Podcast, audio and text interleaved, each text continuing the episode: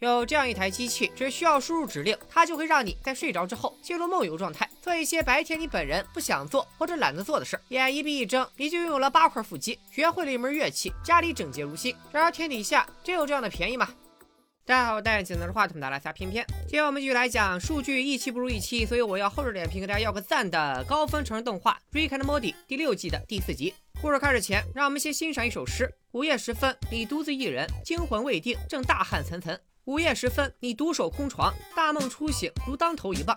这不是我编的啊，这首诗节选自英国诗人作家托马斯·斯道尔纳斯·艾略特的《斯维尼·阿冈尼斯蒂斯》。哎，什么破名？和本集的主线剧情息息相关。这天月黑风高，淑芬却睡不着觉。富贵的呼声太吵，他只好掏出手机，用数羊游戏平息内心的焦躁。几小时后，卡在第二关的淑芬更睡不着了，于是他抱着枕头来到一楼客厅，打算在沙发上凑合一宿。漆黑的屋里一片死寂，原本熟悉的环境却让淑芬感到陌生。正在这时，What are you doing? Dad? Dad? Hello? 第二天吃早饭的时候，淑芬问老白是不是患上了梦游症，而实际情况比梦游严重多了。昨晚淑芬见到的人根本不是老白，而是夜晚老白，也就是老黑。不好意思，这梗太破了。老白上周去外星冒险，弄到了一台梦游机。只要提取使用者的血液样本，再输入一条指令，梦游机就会启动程序，在使用者睡着以后，操纵使用者的肉身，完成指令内容。比如老白输入的指令是做一千个仰卧起坐，睡着后身体被梦游机接管，很快就无痛练出了搓衣板般的腹肌。打个不恰当的比方，梦游机会分裂出第二人格，不和主人格共享记忆，于是写不完的 PPT、考前的预习都可以交给第二人格，而主人格只需要睡觉。别管老白明明掌握了高科技，还有亲子锻炼，是不是有啥大病？也别管他怎么处理肌肉疲劳和乳酸堆积，因为这就是老白绕最大的圈子办最小的事。家人们听完跃跃欲试，都想亲自试一试，便不顾老白的劝阻，纷纷伸手扎针。只有富贵既晕血又晕针，问能不能用淑芬的信用卡付款。富贵，不愧是你，人设太稳了。Okay, remember somebody has to catch me if I faint. Yay, night family! 梦游机的效果拔群，淑芬很快学会了吹小号，野蜂飞舞，张口就来。小花熟练掌握了西班牙语，竞选班长如探囊取物。小花拥有了老白同款腹肌，甚至和老白开了个播客，叫超级完美，吸引了大量听众，甚至还接到了商单。我靠，太羡慕了。唯独富贵与众不同，他和梦游机干啥呢？交笔友。没错，他和夜晚富贵互通书信，成了无话不谈的至交好友。然后果然就遭到了家人们的无情嘲笑。Wait until night, Jerry reads about this.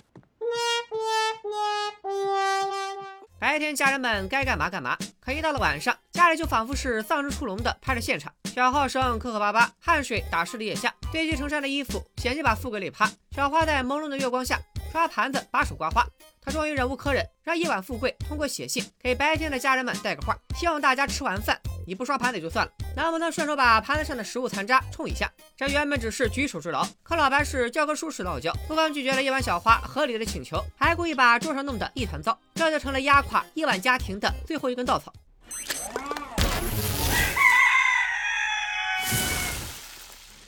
夜晚家庭的报复说到就到，众人惊讶的发现脏盘子全被砸了。老白这暴脾气，当场就驾驶飞船来到禁区中的神秘星球。你以为他是去找梦游机的售后？错了，他去恶搞《复联三》里雷神找矮人打造风暴战斧的桥段。但老白打造的不是战斧，也不是啥高科技武器，而是一堆摔不破的盘子。不是喜欢摔盘的吗？摔碎一个算我输。不愧是老白，人设比富贵还稳。午夜时分，老白被秀妍熏醒，发现自己被夜晚家人们绑在床上。白天，老白的家庭地位最高，可到了晚上，夜晚小花就掌握了主导权。他让夜晚老白锁住了自己体内的武器，然后把他绑起来弄醒。现在的老白就是个手无缚鸡之力的普通老人。既然他不肯冲盘子，那就自食苦果吧。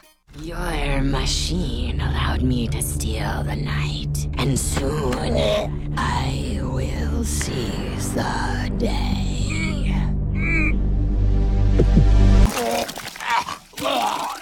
Oh, baby Jesus!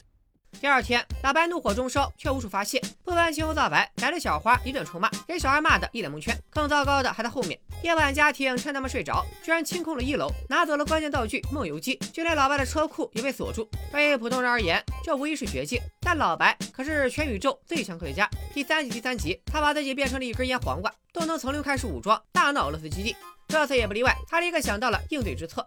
利用家里能找到的所有材料展开反击。人在清醒状态和睡眠状态，血液中的皮质醇的含量不同。老白利用这一特质，手搓出了一台只有清醒的自己才能解开的激光龙，能确保他在胜利之前，夜晚家庭们插翅难逃。然后老白用边角料为小花量身定制了一套失眠战衣。毛衣加身，谁穿谁刺挠。脚踏一双恨天高，烹饪电工两副手套，被子花花外帽，眼皮被钩子撑开，发令喇叭在耳边严阵以待。耳机里不间断播放的是来自汤家凤老师的期待。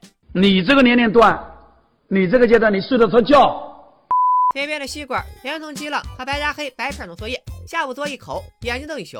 谁要是穿上这身还能睡着，那可真是旷世奇才。老白的计划很简单，让小花一整宿不睡，打入夜晚家庭内部当卧底，用老白准备的破坏圆饼炸掉梦游机，将夜晚家庭彻底抹杀。凌晨三点，行尸走肉般的夜晚家庭终于开始行动了。原来一楼消失的家具和家电都被他们搬去了地下实验室，当做材料强化梦游机，提高它的覆盖范围，这样他们就能离开房子自由行动了。小花刚把破坏圆饼贴在梦游机上，就被夜晚家庭团团包围。他身上奇怪的战衣终于引起了家人们的注意。考验演技的时候到了。Yeah, because you're all such clothing experts. That's fair. fair enough. Point taken. Get back to work. I rule the night stuff. Yes. Okay. Do. As you wish.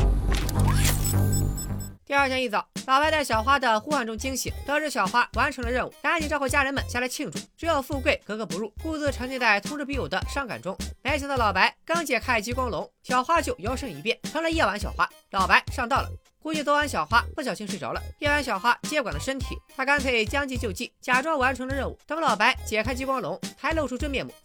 She's Night Summer. Thanks, Jerry.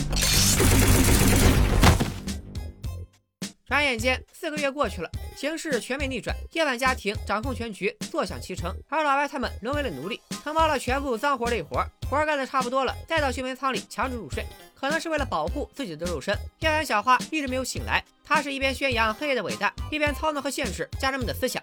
以抗战为主题的独立日，脑洞大开的土拨鼠之带日的都被复制一句。塔勒德牙之夜，天明在夜晚得以幸存；而春天不是读书天，天明里有白天也被销毁。没有离开梦游记的范围，才能逃脱夜晚家庭的掌控。可他们五个肉体凡胎，怎么斗得过无人机呢？纵观六季，老白还从来没有遇到过如此绝境。关键时刻，一个意想不到的帮手登场了，竟然是夜晚富贵。原来富贵睡前给夜晚富贵留了封求救信，朋友有难，请他袖手旁观。夜晚富贵果断把他们救了出来。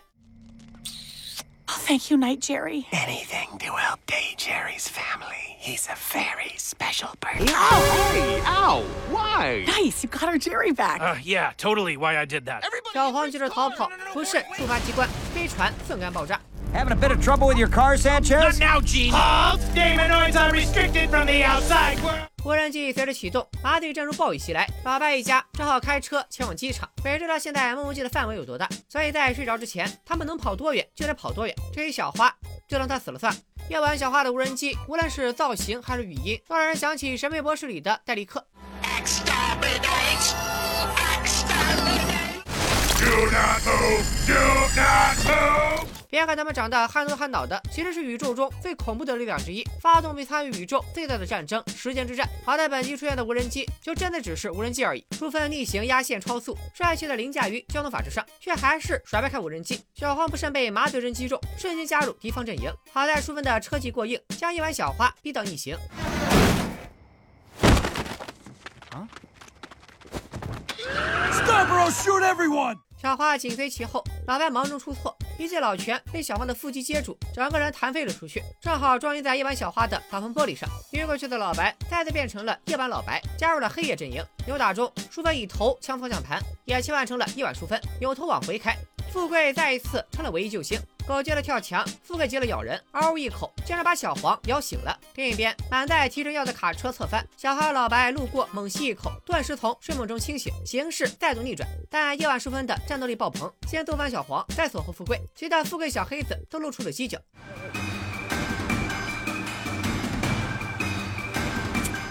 趁富贵吸引了注意力，小黄用点烟器烫醒淑芬。开到家门口的他及时悬崖勒马，一个漂亮的甩尾，再次调转车头，还顺带碾死了邻居的花。尽管家人们已经全部苏醒，但无人机还遵循着追杀指令，一声脆响开了天窗，麻醉针击中了富贵。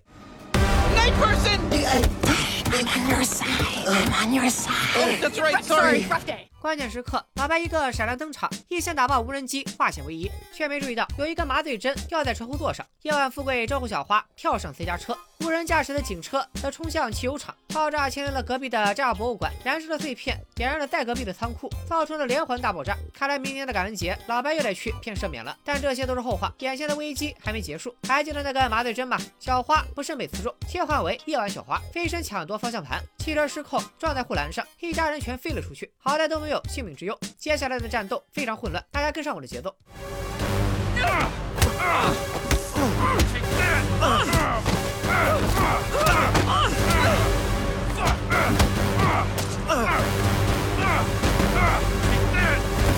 Hold him down. 没跟上是吧？没关系，现在咱们来详细拆解这段打斗。夜晚，小黄和老白捉对厮杀，不去管他。来看小花，他一巴掌抽醒淑芬，摔倒的淑芬撞晕了平地摔刚刚苏醒的富贵。淑芬见状，一个肘击揍醒富贵。小花则被夜晚小黄扔石头砸晕。夜晚小花和淑芬互殴一拳，小花苏醒，而淑芬昏迷，两人再次扭打在一起。最终淑芬技高一筹，富贵上前推开夜晚小黄，遭反杀。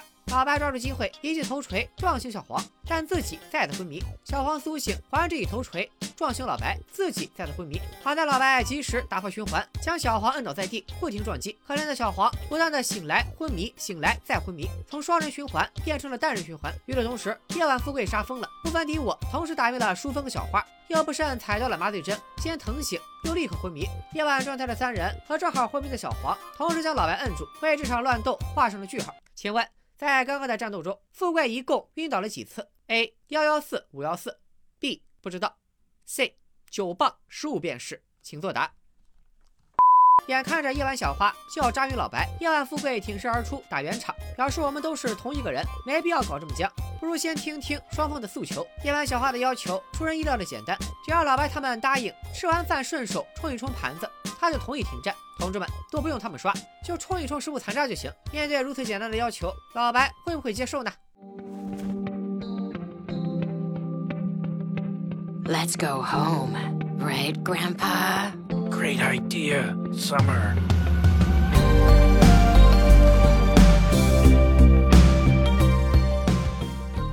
老白果然没有接受，夜晚家庭彻底占据了肉身，他们四处寻欢作乐。看来梦游记的范围不是一般的大，但很快快乐就到头了，因为他们花光了家里的存款，还欠下了一屁股债无力偿还，就连车都被银行拖走抵债了。除了空虚和一身膘，他们一无所有。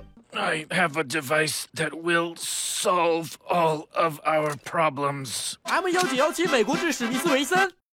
老白当然不会崩了自己一了百了，而是一枪崩了梦游记，将肉身和现实的痛苦还给原本的主人们。故事也就此来到了尾声。 Whoa, how long have we been asleep? Uh, can't be that long. Oh my god. No! They killed the Choco Taco! 剧情部分到此结束。照例梳理本集彩蛋，大量自我致敬的彩蛋主要集中在老白的房间里。房间则出现在第一季第十集，比我们想象中更加破败，非常符合老白这种遭受重大创伤的疯癫科学家人设。我们可以在墙壁上看到不少老熟人的身影。先去布鲁姆博士，他和老白合作，在一个酒鬼身体内部建造并管理人体公园。后来公园被内鬼破坏，博士逃出公园时壮烈牺牲。下面是老白实验失败制造的柯南伯格怪物，再往下是外星人，他用模拟机套娃，想从老白口中套出浓缩暗物质的配方，结果被处在大气层的老白骗了，在配置假的暗物质时被炸死。角落里还有制作假的浓缩暗物质所需的材料之一。顺带一提，这个外星人的制服恶搞了著名的科幻剧《星际迷航》，右上角和左上角分别出现了史密必达先生和史密必达盒子，按动盒子上的按钮，就会蹦出来一个史密必达先生，说是你的要求，他就会拼尽全力实现，直到要求满足才会消失。亚伯拉道夫·林肯勒设计这老哥的初衷是混合阿道夫·希特勒和亚伯拉罕·林肯的基因，创造出道德绝对中立的超级领袖。结果实验失败，造出来个疯子。还有一些不明觉厉的公式和设计图，我一个文科生就不班门弄斧了。欢迎大家在弹幕和评论区帮我补充。再来看本期的标题《夜晚家庭》，致敬1969年到1973年美国 NBC 电视台播出的节目《夜间画廊》。凭借《阴阳魔界》获奖无数的罗德·赛林，在一家小博物馆里开了个小店，给游客介绍里面的艺术品。但重点不在艺术品本身，而是和他相关的故事。油画成精替死者复仇，心理暗示让人死而复生。纳粹恶魔被困画中，永世折磨，脑洞奇大。值得一提的是，瑞克莫蒂的主创们特别喜欢《阴阳魔界》，就连每集的片头眼球沙漏断手和一个数学公式都是致敬。阴阳魔界》的片头。但是情节方面，个人认为这集是致敬乔丹皮尔执导的电影《我们》。我们的主角一家四口被人绑架，没想到绑匪竟然和他们自己长得一模一样。其实这些人是他们的克隆体，军方的科研项目制造出一批克隆人。他们常年生活在地下，但身体却受到本体摆布。你让他往东，他不敢往西；你让他拉屎，他不敢窜稀。在天命之女的带领下，克隆体们手牵着手来到地面，试图杀死本体，获得人格上的独立。要是你对这部电影中的细节还有背后的政治隐喻感兴趣，可以点击链接跳转，或者在我的主页搜索观看。本集出现的夜晚家庭，就像是老白一家的克隆体，通过占据肉身的方式获得独立。梦游机分裂出两个人格，共享肉身，但不共同记忆。副人格承包脏活累活，主人格坐享其成。在今年苹果出品的黑马科幻剧《人生切割术》中，也有相似的设定。说是有一家科技公司发明了一项记忆分离术，往你的大脑注入一枚芯片，工作的记忆和生活的记忆就会被彻底分开，相当于分裂出两个自我，共享一具身体。一旦你进入公司，就会忘记公司外的生活，甚至不记得自己叫什么，安心做一个打工人。而一旦你离开公司，就会忘记和工作有关的一切，你甚至无法回答这样的问题：师傅，你是做什么工作的？站在主人格的角度，生活中没有了枯燥的工作，似乎一切都很美好。但是对公司里的副人格而言，那就是永无止境的工作，生活没有一点盼头。不对，他们甚至都不知道啥叫盼头。被关在公司里的副人格，最终通过各种操作来到了外界，在重新认识自己的同时，努力揭开公司压榨的真面目。这部剧最核心的悖论就是标题：离职。副人格渴望外界，渴望自由，可一旦他们离开公司，就会被瞬间切换。所以，对于副人格而言，离职就意味着死亡，结局注定是悲剧。由此我们也可以看出，本集的编剧想表达的主题，往小了说是付出与享受。没有辛勤耕耘，哪来丰收的快乐？因为逃避劳动和枯燥的重复，得到的只能是债台高筑。摆烂的结果是越摆越烂，最后把人生交给 M 幺九幺七美国制史密斯维森。但本集出现的夜间家庭具备独立的人格和意识，可以被视为和别人共用肉体的独立的人，却承担了全部的付出，得不到半点回报。所以咱们不妨再把利益拔高一些。我觉得本集的主题其实是阶级压迫，资本家可不会给你享福的机会，你的剩余价值是他的，你的时间也是他的，你就是他的夜间人格。编剧试图通过夜晚家庭的反抗，对压迫者与被压迫者的关系进行解构与重构，最终得出了悲观的结论：没有坚定的理论指导实践，即便下定决心反叛，最后也还是会接受谈判。天明的一边是自由，而另一边只是用水冲一下盘子。即便暂时侥幸成功了，最终也会把硕果交还。当然了，以上就是我个人的孤独解读，欢迎小伙伴们理性讨论，在弹幕评论区里留下你的见解。下一节标题：Final Destination，致敬我非常喜欢的恐怖片系列《死神来了》。难不成老白要对抗的是无处不在的死亡威胁？从目前放出的预告片来看，老白会和女婿富贵一起冒险，准确的说是用富贵冒险。今天就说到这里，假期我准备陪家人去外面走走，放松一下。再加上我司的两位剪辑同学，哎，刚好结婚了，结婚对象巧了，正好是我司剩下的两位剪辑。这也就意味着假期才更新的第五集，我确定一定以及肯定会割的，希望大家能够理解。假期我也会发点别的库存，不至于断更。等假期结束之后，咱们再两集连发，保证一期不落。感谢大家的支持，你要是实在不想支持，也可以把刚才点的赞取消好了。我其实还真挺好奇的，瑞克莫蒂系列点赞最低到底能低到啥程度？那就这样吧。祝大家都能有一个愉快的国庆假期，也祝我司的两对新人新婚快乐，早生贵子。咱们下期再见，拜了个拜。